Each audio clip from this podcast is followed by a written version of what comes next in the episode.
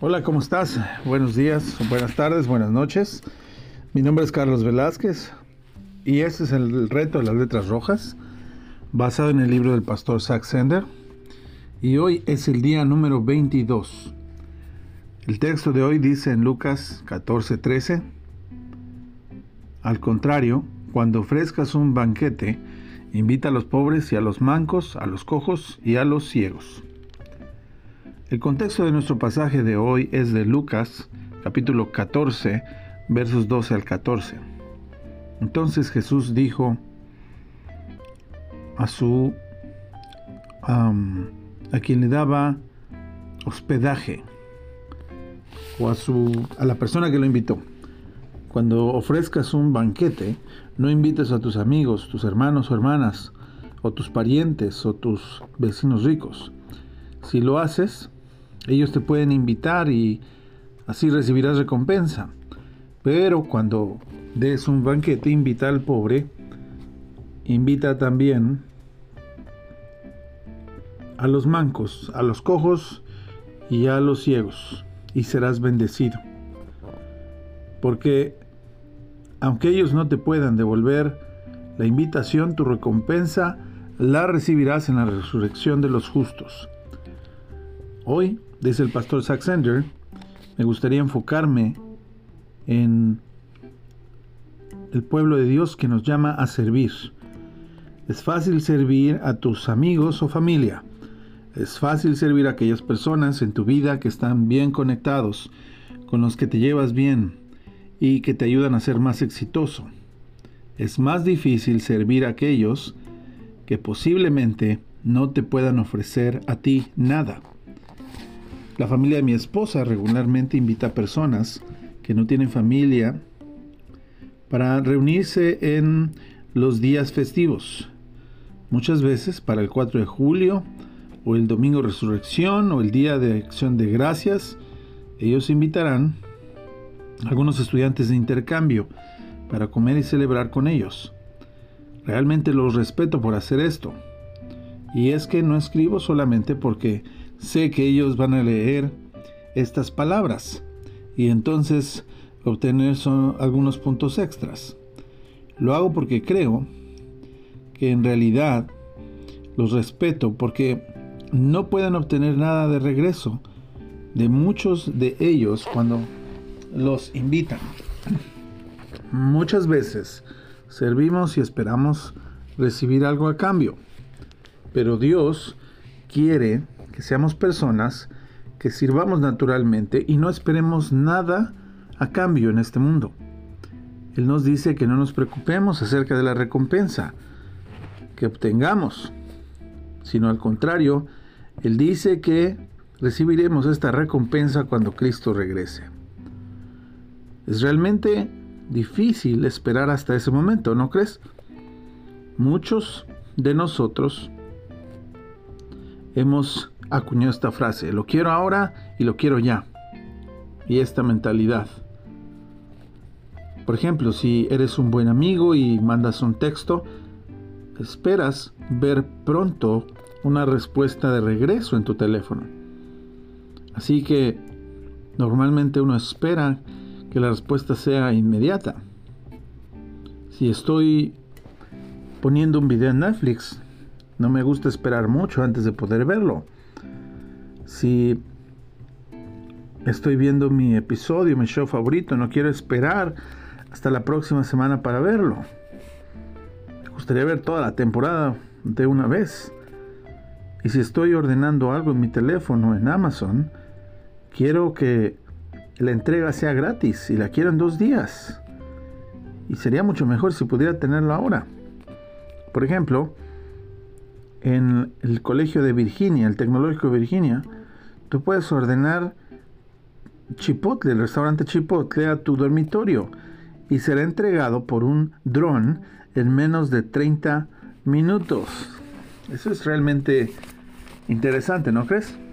Así que hemos sido condicionados a querer cosas ahora Y es realmente difícil para nosotros lo que mucha gente eh, piense sobre el mañana.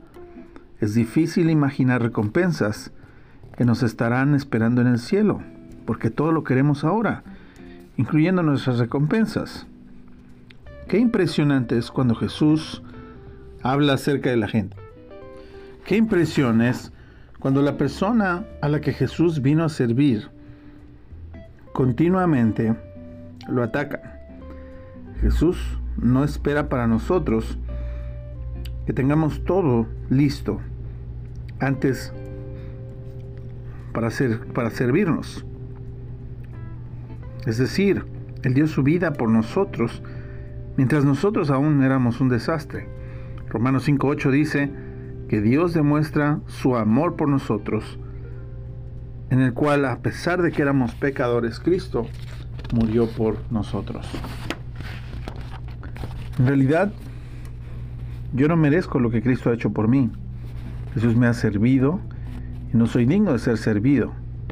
Continuamente le doy la espalda con mis pensamientos, mis palabras y mis obras. Y aún así, Él viene a servirme. Así que cuando sea difícil servir a personas que no te ayudarán a moverte hacia adelante en este mundo, recuerda lo que Jesús hizo para salvarte. En realidad, Él no te necesita para nada. No podemos ayudar a alguien del todo para escalar la escalera del éxito o escalar peldaños de éxito. En realidad Él no necesita mis contactos y Dios no va a venir a mí para eh, pedirme ayuda para una crisis financiera. Pero es importante recordar que nosotros no servimos para obtener algo, sino servimos porque queremos ser más como Jesús. Así que la historia de hoy Jesús está teniendo una cena antes de su, de su crucifixión. La noche, antes de que Él diera su vida, Jesús sirve a sus discípulos lavando sus pies. Qué impresionante debió ser lavar los pies de Judas Iscariote, el discípulo que lo traicionaría.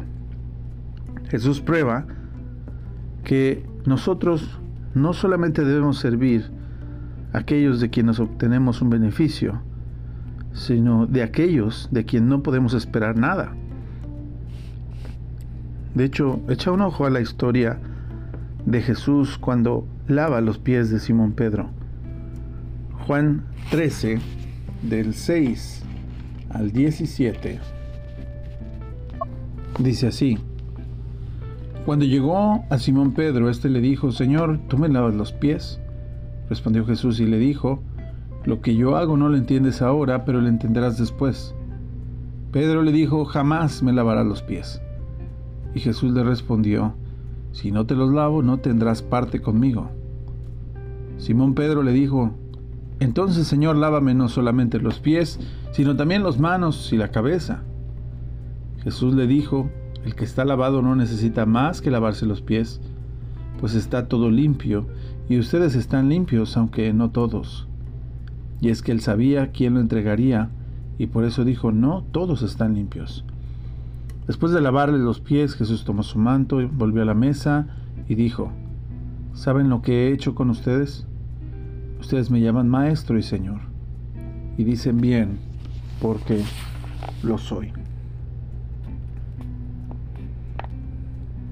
Ahora, pues si yo el Señor y el Maestro les he lavado los pies, también ustedes deben lavarse los pies unos a otros.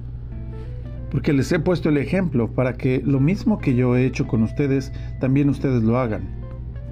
De cierto, de cierto les digo, el siervo no es mayor que su Señor, ni el enviado es mayor que el que le envió. Si saben estas cosas y las hacen, serán bienaventurados. Así que el reto para ti hoy es servir a alguien que sabes que no te dará nada a cambio. Así que tal vez tú puedas tomar las palabras de Jesús literalmente y patrocinar una comida para un grupo de personas que realmente puedan disfrutar este tiempo. Y si eso es incómodo, tal vez puedas hacer equipo con un grupo de amigos de tu iglesia y ofrecer una comida gratis en tu comunidad o en un parque local. Oremos. Señor Dios, gracias porque, Señor, tú no viniste a ser servido, sino a dar tu vida por muchos. Señor, y esto nos pone a pensar en la manera en la que nos conducimos. Conocemos, Señor, que es más fácil reunirnos, ayudar a personas que conocemos o quienes sabemos que podemos obtener un beneficio. El Señor, tú nos has dejado un gran ejemplo para servir aún a aquellos que no pueden darnos nada a cambio o que pensamos que no se lo merecen. ¿Quiénes somos nosotros, Señor, para decidir esto?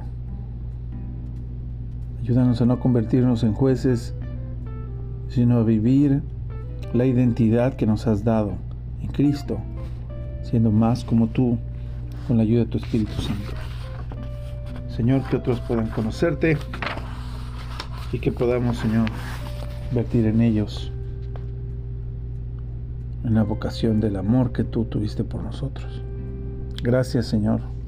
Ayúdanos a poner en esto en práctica en el nombre de Jesús. Amén y amén. Y ahí está la invitación, el reto. Considera a quién puedes bendecir el día de hoy, durante esta semana, sabiendo que no puede darte nada a cambio. Dios te bendiga. Recibe un abrazo y nos vemos muy pronto. Bye bye.